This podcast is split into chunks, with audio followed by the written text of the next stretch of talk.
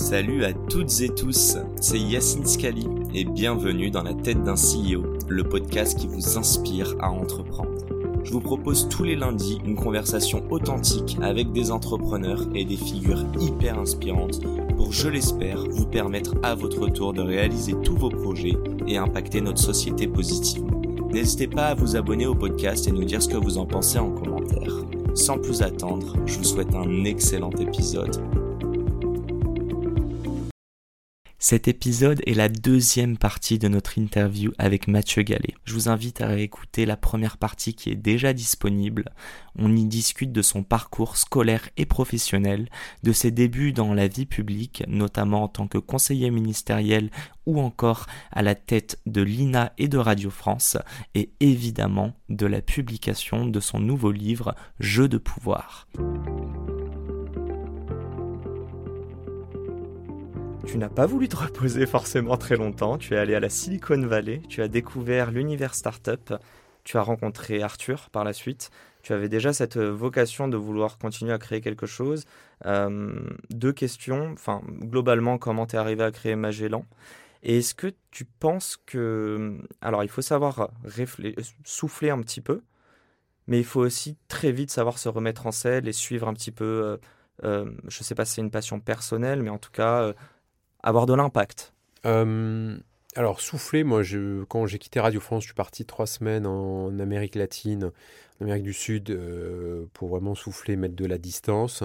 Et après, euh, j'ai eu la chance de pouvoir partir en Californie. et c'est vrai que c'est ça qui m'a, c'est ça qui, c'est là où j'avais déjà cette idée de créer une plateforme pour retrouver les podcasts parce que je trouvais qu'on on les trouvait pas facilement euh, sur Apple, que à Radio France on avait créé déjà une, une, un site en, responsive qui, euh, qui permettait de retrouver tous les programmes de Radio France et de faire un peu sa propre euh, playlist. Ça, s'appelait Un monde de Radio France. Ça a été lancé en, septembre 2017, donc ma dernière, ma dernière saison. Et donc, j'avais quand même cette idée. Et quand je vais à Los Angeles en, en, avril 2018, je rencontre par l'intermédiaire d'un copain qui est un, agent à, Hollywood pas mal de gens à la fois dans euh, la tech, euh, dans des entreprises de, contenu.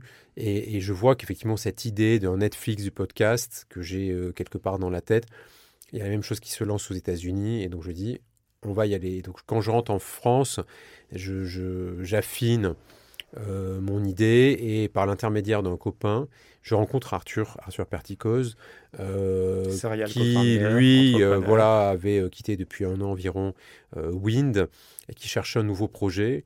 Et, en fait, ça match très bien avec Arthur. au lieu de passer une heure dans un café, pas très loin d'ici d'ailleurs, on en passe trois. Il me propose qu'on s'associe. Et très vite, voilà, on va construire le projet, le présenter, faire une levée de fonds euh, et, donc oui, je me suis pas reposé. J'avais pas, j'avais pas de toute façon l'intention de, me reposer. Si je m'étais préparé à lancer ma propre boîte, honnêtement, non. Euh, tout seul, je n'aurais pas fait. Euh, le fait qu'on soit deux, pour moi, était vraiment essentiel. Et j'ai toujours dit, c'est vraiment une aventure commune. Euh, parce que c'est dur l'entrepreneuriat, parce qu'il y a des hauts, mais il y a aussi des bas, beaucoup de bas. Euh, et d'être à deux, c'est quand, même, euh, c'est quand même une force. Je vais, je vais juste parler de Magellan. Tu as parlé du Netflix du podcast. il y a eu plusieurs, enfin il y a eu un pivot en tout cas. Tu le définis aujourd'hui comme le Netflix du podcast ou pas, Magellan? Ouais, l'idée de départ c'était vraiment le Netflix du podcast avec alors une partie agrégation de, des podcasts en RSS gratuits et une partie de création originale euh, disponible par abonnement. Ça, c'était le premier modèle. Euh, et au bout d'un an, euh, après le, le, le, Covid, le confinement, on a pivoté pour un modèle full payant, donc vraiment à la Netflix. Et aujourd'hui, on est effectivement, euh, je dirais, une sorte de Netflix, mais avec, avec une partie en clair, comme euh, voilà, il y avait le clair de Canal, euh, avec des programmes, des programmes gratuits, parce que ça nous permet aussi de nous faire connaître, de faire connaître l'offre globale de, Magellan, de faire connaître bah, nos, nos qualités en termes de producteurs, parce que je crois qu'on a toujours été très soucieux de faire des contenus vraiment premium chez Magellan. Et puis, et puis voilà, avec ETX aujourd'hui, on, va développer encore une autre vision. Et c'est ça qui nous a rapprochés avec, avec ETX cet été. Ok, très très, très clair. donc vous faites quand même beaucoup de créations originales. J'aimerais comprendre pourquoi vous avez choisi ce business model de faire une partie en clair, une partie en, payant, qui va vous permettre au final de financer euh, toutes ces émissions, et pourquoi vous n'êtes pas allé comme peut-être beaucoup d'autres qui sont très communément sponsorisés, donc un petit peu le, le monde du marketing. Euh, Parce qu'on est une plateforme. La vraie différence par rapport euh, au studio de podcast, c'est que dès le début, avec Arthur, on a dit il y aura deux pieds Magellan à la fois la plateforme qu'on a développée ici, donc on a une équipe euh, tech euh, produit euh, en interne et on a une équipe studio qui nous permet de créer nos propres contenus. Et vraiment, ça a toujours été le choix, on n'en a jamais varié, c'est de disposer de notre outil de distribution qui nous permet d'avoir énormément de data sur bah, nos utilisateurs, qui permet aussi de driver la création, la production. Euh, on a fait des changements, par exemple, sur les formats. Euh, les formats au début étaient plus longs. On a vu que dès qu'un épisode euh, faisait plus de 20 minutes, globalement, beaucoup de gens passaient à autre chose. Donc, on a repensé nos programmes avec des épisodes plutôt autour de 10 minutes parce que bah, voilà, on a vu que ça créait une meilleure stickiness sur, sur nos, programmes. Donc, la data a toujours été à la base, mais la création aussi. Ce n'est pas la data qui, qui, décide. Il y a effectivement toute une équipe autour de, Marco euh, Granchet, qui est notre, notre DGA en charge du studio, ici pour euh, bah, en fait développer. J'ai envie de dire, c'est aussi un métier comme un éditeur.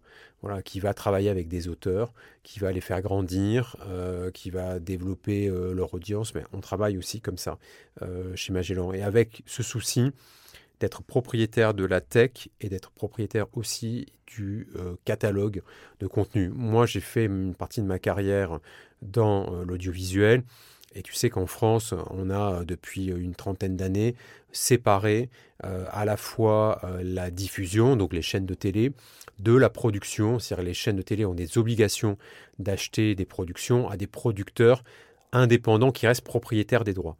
Résultat, aujourd'hui, on se retrouve, à mon avis, en situation de faiblesse par rapport euh, à des euh, grands opérateurs euh, internationaux comme les Netflix, Disney ⁇ et compagnie, parce qu'on a aujourd'hui des, acteurs de l'audiovisuel français qui sont trop petits. Parce que, je dis, un TF1, aujourd'hui, il ne possède pas euh, de catalogue qui pourrait euh, diffuser sur, euh, sur d'autres plateformes. Et donc, on, a, on a ce souci de taille critique. Et donc, moi, j'étais très marqué par, par ça. Et donc, comme le podcast est un milieu heureusement libéral, on a choisi dès le début d'être propriétaire de nos contenus et de ne pas les faire développer ailleurs ou de les acheter. Ok. J'ai une question très basique. C'est quoi ce qui t'anime le plus dans Magellan? Ce qui te rend le plus fier?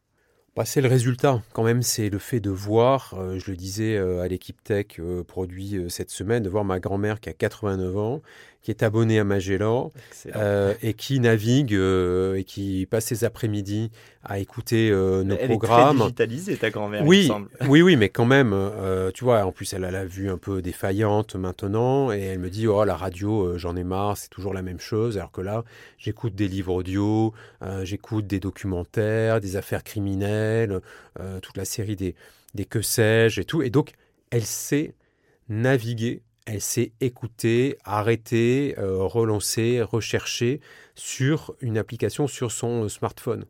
Et ça, pour arriver à ce niveau euh, de, voilà, de, qualité du produit, c'est-à-dire que vraiment un niveau euh, comme Spotify, comme enfin tu vois qu'est-ce qu'on, les références qu'on a, c'est des boîtes qui valent plusieurs milliards. Mhm. D'arriver à créer cette expérience-là pour qu'une femme de 89 ans arrive à faire ça, bah, c'est quand même, euh, je suis assez fier qu'on ait, qu'on ait fait ça. Et en plus, quand bah, on voit les audiences qui progressent, on a fait un très bel été avec une, avec une série qui s'appelle Problème de riches, qui a très bien marché. Euh, donc voilà, là aussi, je suis fier de voir euh, des gens qui disent euh, voilà, bah tiens, j'ai écouté, tiens, j'ai écouté ton truc. ah, mais c'est Magellan. Ou là, tu vois, on vient de sortir un podcast, le premier podcast d'Enjoy Phoenix.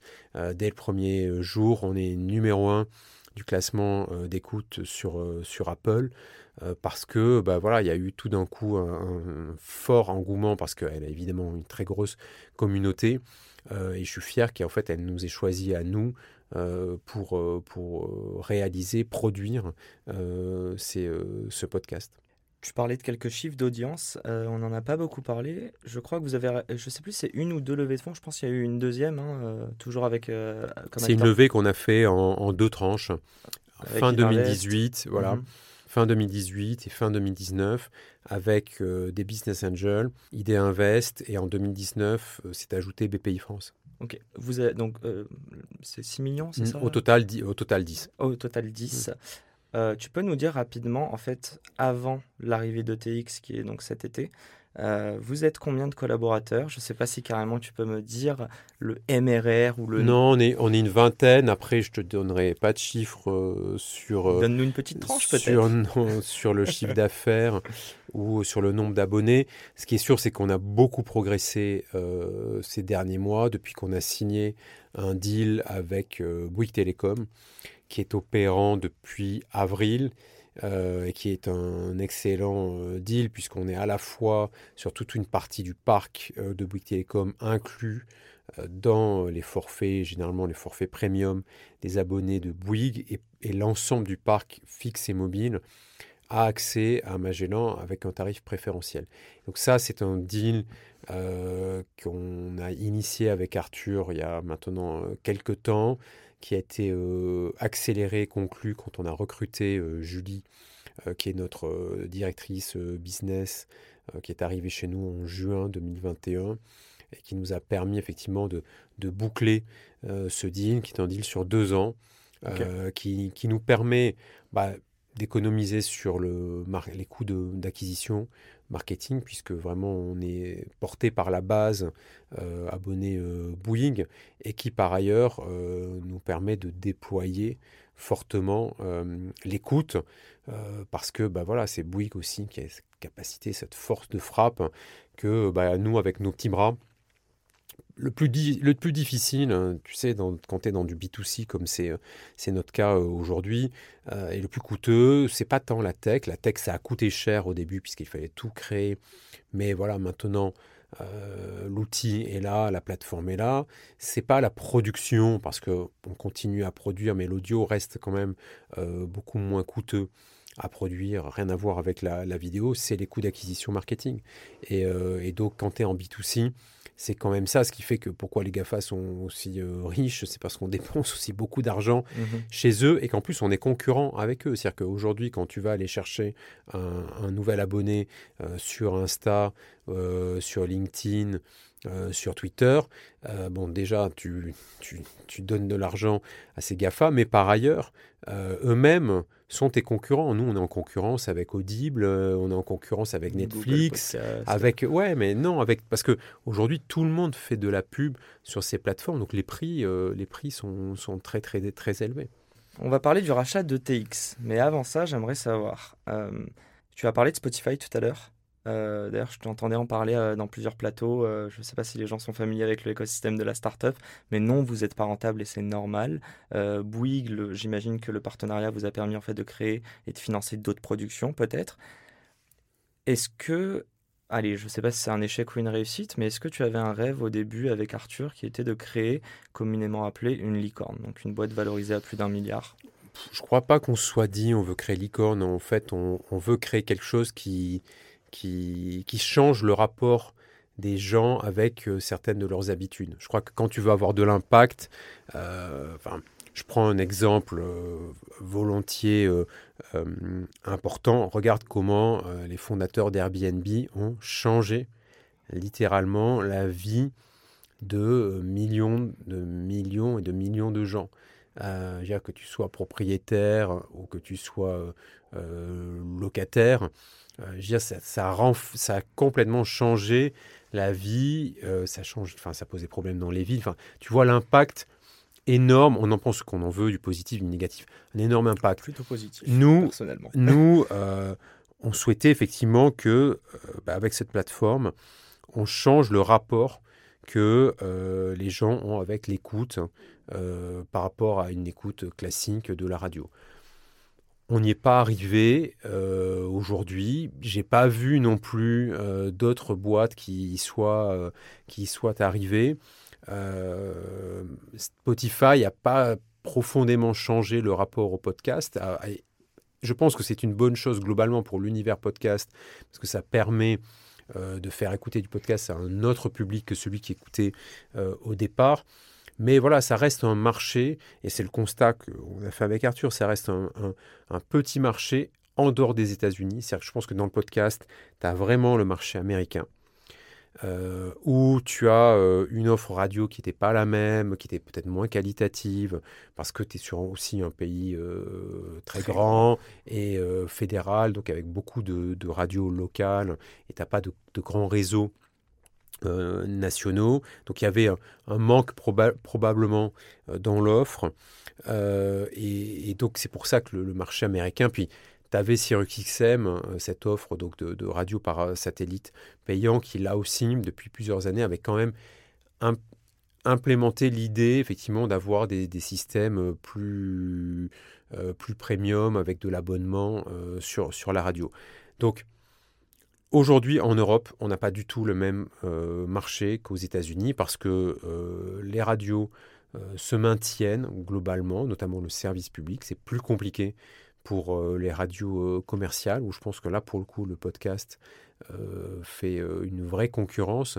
Et donc, c'est pour ça que, voilà, aujourd'hui, tu peux te dire que on n'a pas réussi à changer profondément le rapport que les auditeurs ont avec leur écoute. Ce sera peut-être un autre opérateur Peut-être que ça n'arrivera jamais parce que tout simplement les gens ont d'autres modes, d'autres usages. Euh, voilà, donc c'est vrai que, au fond, quand tu crées une boîte euh, comme ça en B2C, ce que tu cherches, c'est quand même l'impact sur, euh, sur les gens, sur les utilisateurs.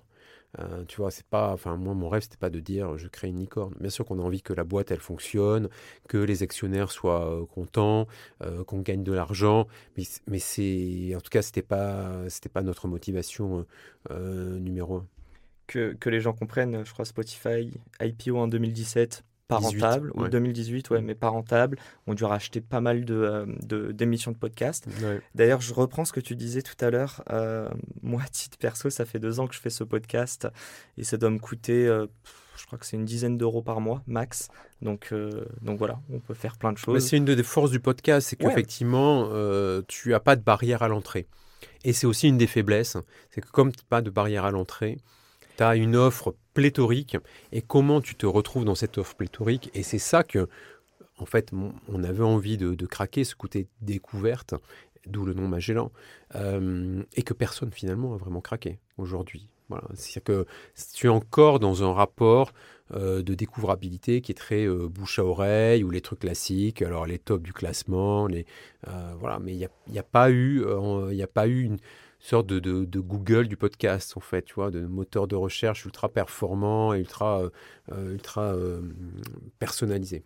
Peut-être dans quelques années, mais ce que je trouve hyper intéressant dans, en tout cas, ta réponse juste avant, c'est que tu disais, parce que je t'ai posé la question en te titillant un peu sur, sur le, statut de licorne, parce que c'est l'objectif de beaucoup de personnes. et en fait, et donc, Spotify qui en est une, hein, on se rend compte très vite que ton objectif, c'est d'évangéliser le podcast, et tu parles de B2C, c'est d'impacter tes consommateurs finaux. Ah oui, quand tu fais de, du P2C, tu as envie d'avoir un impact euh, sur, le, sur le consommateur final. Mais c'est une vérité qui n'est pas générale en fait. C'est que toi, tu as cette conviction, mais tout le monde ne l'a pas. Je pense que beaucoup auraient, peut-être refusé le deal avec ETX, et on va en parler, en tout cas ce que tu peux nous dire dessus. Mais euh, par, euh, je ne sais pas si c'est cupidité, ou en tout cas garder un petit peu leur part et leur argent plutôt que euh, peut-être stratégiquement se rapprocher de quelqu'un pour avoir une plus grande un plus gros impact Alors, le, projet avec ETX, donc ETX e Studio, c'est une agence qui s'appelait Relax News précédemment, qui a été fondée par, par Jérôme Doncieux, qui est à la fois une, une agence presse et, com, mais qui s'est spécialisée depuis maintenant deux ans dans euh, le text-to-speech. Donc comment convertir avec un outil qui convertit via l'intelligence artificielle euh, du texte en audio et en multilangue avec vraiment des progrès assez incroyables euh, sur la qualité de la voix de synthèse par rapport, euh, voilà. Euh, et donc, il y a des deals avec plusieurs groupes de médias, notamment de, de la presse écrite, comme le, Figaro, la Tribune.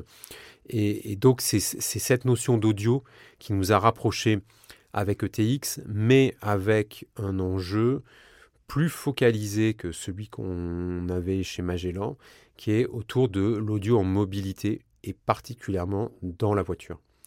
L'idée, c'est vraiment de pouvoir euh, révolutionner l'expérience audio dans la voiture, dans les prochaines générations de voitures.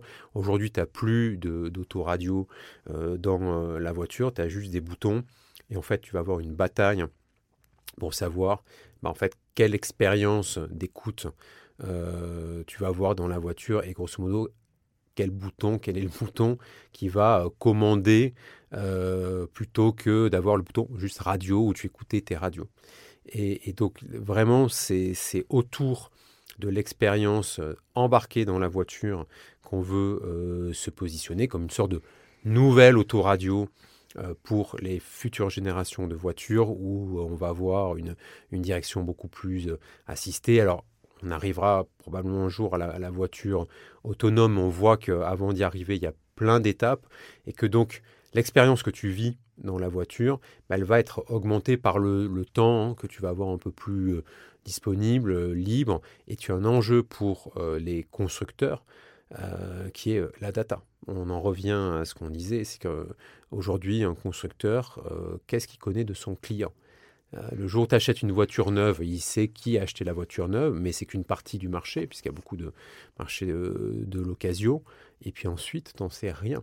Dans un monde où on laisse des datas partout. Le constructeur de voitures, lui, il n'a rien. L'enjeu pour le constructeur, c'est aussi de capter cette data, de pouvoir proposer du service, de proposer une nouvelle expérience euh, au sein de l'habitacle où on passe quand même beaucoup de temps. Alors à Paris, on s'en rend moins compte euh, parce qu'on a moins de voitures et tout, tout est fait d'ailleurs pour qu'on ait moins de voitures. Mais Regarde en province, moi, ma famille qui est en province, tu passes beaucoup plus de temps dans euh, ton commuting. Euh, regarde aux États-Unis, pourquoi est-ce qu'effectivement, aux États-Unis, c'est un enjeu énorme C'est que les gens passent beaucoup de temps dans la voiture. Donc, tu vois, tout ce temps dans la voiture qui est consacré aujourd'hui à conduire, c'est du temps qui est un peu gâché euh, pour d'autres choses. Et donc, l'enjeu, ça va être de pouvoir capter, valoriser ce temps par une offre de contenu audio, puisqu'on est vraiment que sur l'audio, euh, à proposer aux, constructeurs. Donc c'est quand même un, changement de, paradigme pour nous, puisque l'idée, ça va être vraiment de travailler beaucoup plus en B2B ou B2B2C qu'en modèle purement B2C comme on l'était euh, aujourd'hui. Je, crois que Tesla sont c'est le constructeur voilà, qui a le plus de data sur, bien sûr.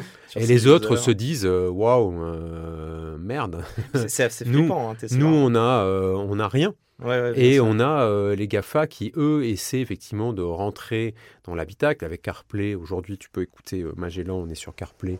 Euh, tu as effectivement, et donc les, les, les, constructeurs se disent on va pas se faire bypasser par les GAFA, alors qu'on a Tesla qui déjà, lui, réussit à capter toutes, euh, toutes ces datas. C'est vraiment une priorité pour un grand nombre de constructeurs. Carlos Tavares, par exemple, on a fait vraiment une priorité euh, pour les prochaines années pour pouvoir développer du chiffre d'affaires au sein de la voiture en proposant des services. Et nous, vraiment, l'idée, ça va être de révolutionner cette expérience audio à travers cette, ce nouvel autoradio pour les, les, futures générations.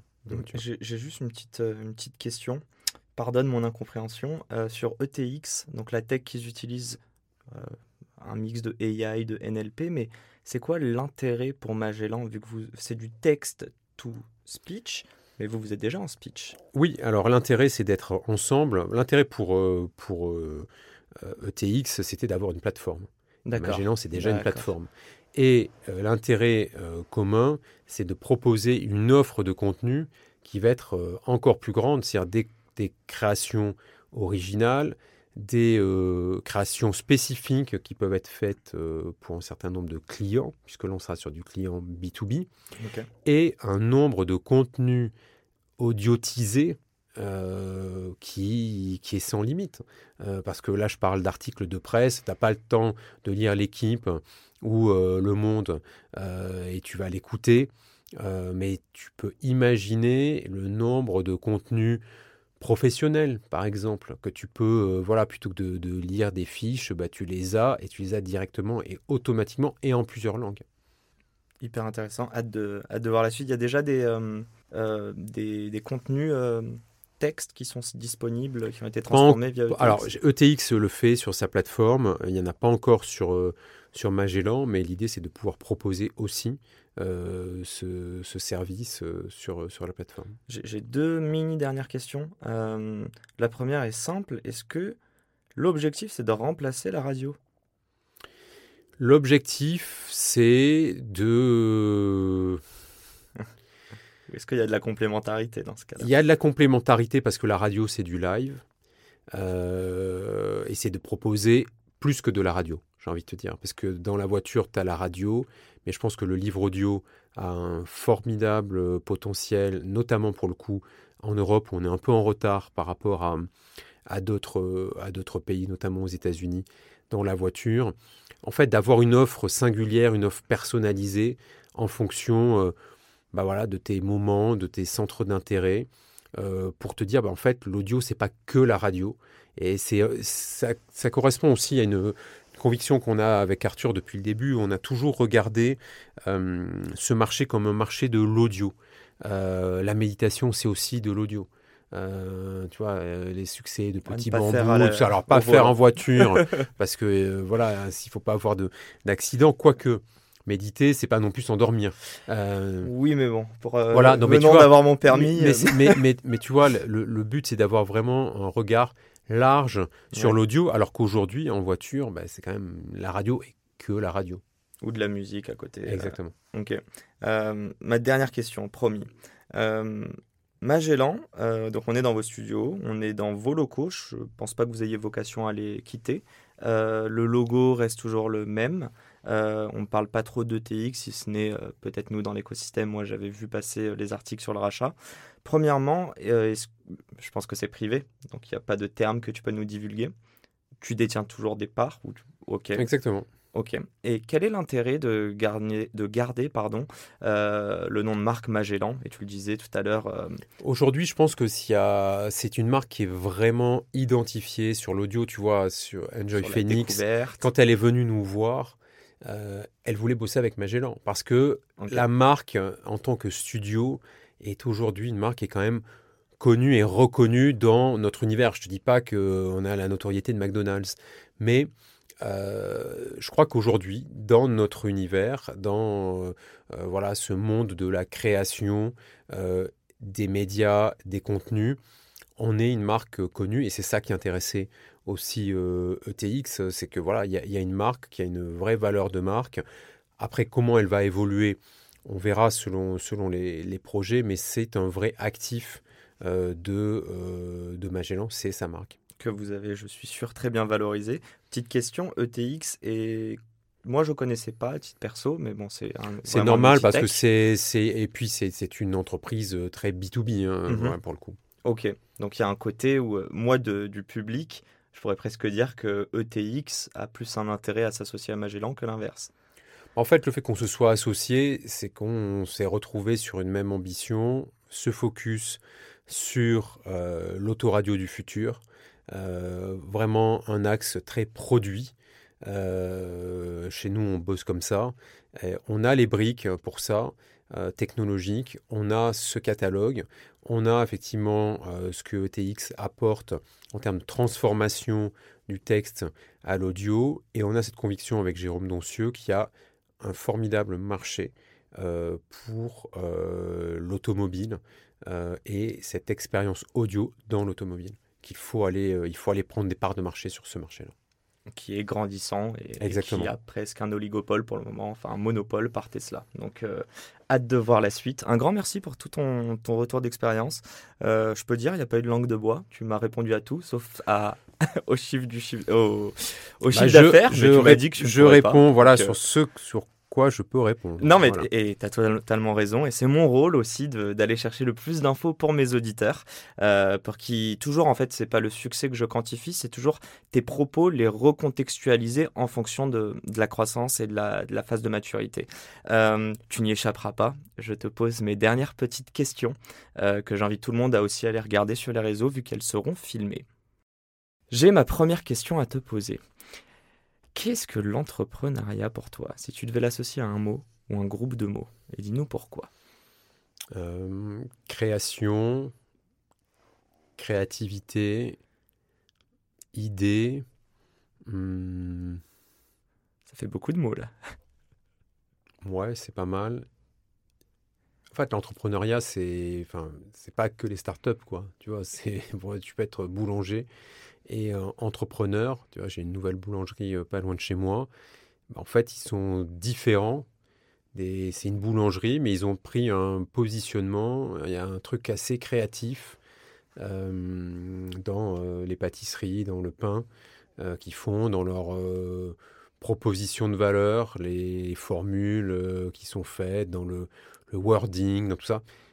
Ouais, c'est ça. C'est aussi penser comme euh, la majorité des gens n'ont pas pensé.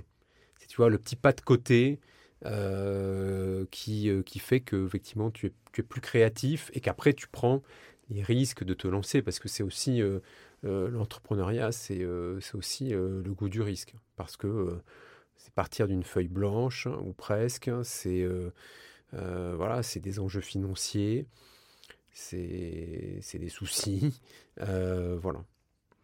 Ça me fait penser, euh, j'imagine que ça te parle si je te dis euh, think out of the box. Oui, oui. C'est cette idée de... Oui, je pense que vraiment la question de créativité, elle est clé dans l'entrepreneuriat. Très clair. Euh, ma deuxième question sur le board member, si tu avais la capacité aujourd'hui, notamment avec l'arrivée de TX en tant que partenaire majoritaire ou autre, mais passons, un board member vivant, mort, fictif ou réel, qui est-ce que ce serait et pourquoi? Léonard de Vinci. Parce que euh, bah, c'est probablement un cerveau, comme on en a fait assez peu, de créativité, à la fois d'un point de vue euh, artistique, mais aussi d'un point de vue des technologies.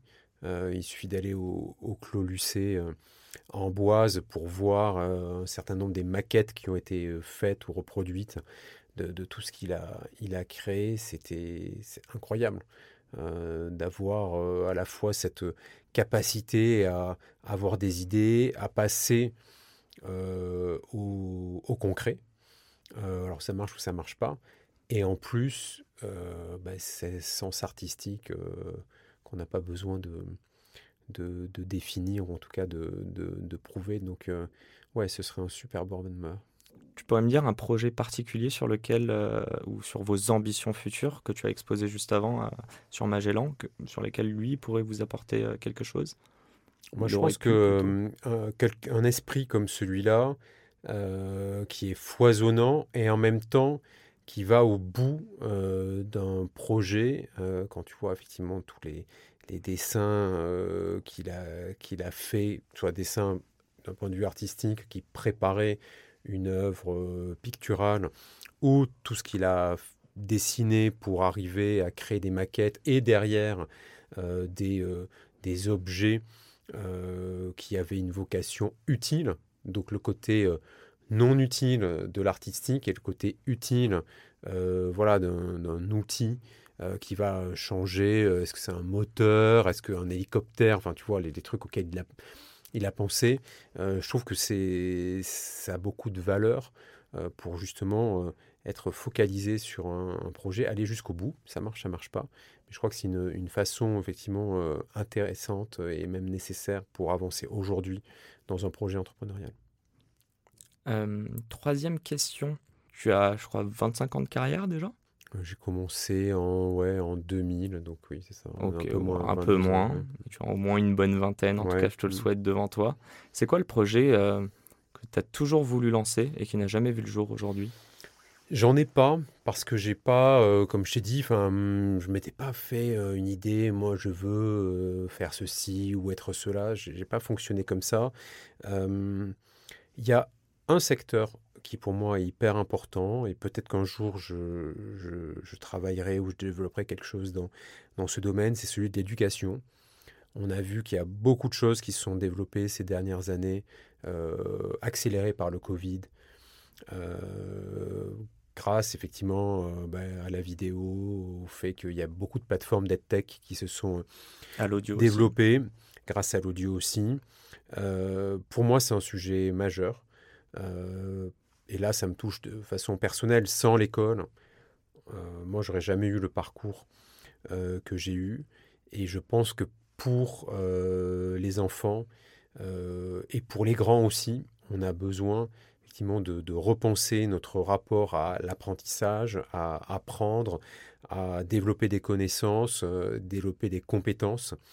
Et il y a tout à changer. Donc là, on va s'arrêter parce que ce serait trop long. Il nous faudrait au moins trois podcasts pour ce que je dis, ce que j'en pense. Et donc, ouais, je pense que cette question de, de l'éducation, elle est pour moi, euh, elle est clé. Et je trouve qu'en plus, tu te sens très utile et tu as un impact sur, euh, bah, voilà, sur, euh, sur le monde qui t'entoure. Euh, donc voilà, si j'avais un, secteur dans lequel j'aimerais m'investir, c'est celui-là. Bah je, ça fait tout son sens. Dans ce podcast, je parle beaucoup de la culture de, du give back, de mhm. vouloir inspirer. Je pense que les mieux placés sont les, euh, euh, les personnes dans l'éducatif et ça s'inscrit assez bien avec cette rentrée 2022 et la pénurie de, de professeurs, malheureusement. J'abuse, mais j'ai une dernière chose à te poser et tu peux t'adresser à notre audience juste ici. Mathieu, quel est le conseil que tu aimerais donner à toutes ces personnes qui aimeraient créer, avoir un impact positif sur notre société, mais qui sont aussi faites pleines de doutes au quotidien faut être soi-même. Déjà, c'est, il faut pas chercher à être une autre personne que soi, parce que je pense que à la fin, on est toujours démasqué. Et hum, être curieux, c'est la base. Hein. Euh, vraiment, euh, les sources d'inspiration, elles sont multiples. Et si vous êtes curieux, ouvert, attentif, à ce qui vous entoure, à ce qui est différent de vous. Euh, c'est pour moi la, meilleure, euh, la meilleure des sources d'inspiration. C'était le mot de la fin. Euh, un grand merci, Mathieu pour, pour tout ce retour d'expérience. Merci surtout à mes auditeurs, parce qu'encore une fois, c'est un privilège d'être là ici avec toi et de pouvoir te poser toutes ces questions quand tu as fait beaucoup d'autres médias, dont la télé. Je suis très heureux de te recevoir dans, dans ce podcast. Merci à Valentin qui nous a, qui nous a épaulé euh, tout le long de ce podcast. Et je vous dis à tous euh, à lundi prochain pour un nouvel épisode. Salut Mathieu. Salut. Et c'est la fin de cet épisode. Si cet épisode vous a plu, n'hésitez pas à nous soutenir en nous mettant 5 étoiles sur les plateformes, en vous abonnant évidemment et en nous laissant des commentaires. C'est très important et ça fait toujours plaisir. Hâte de vous retrouver la semaine prochaine.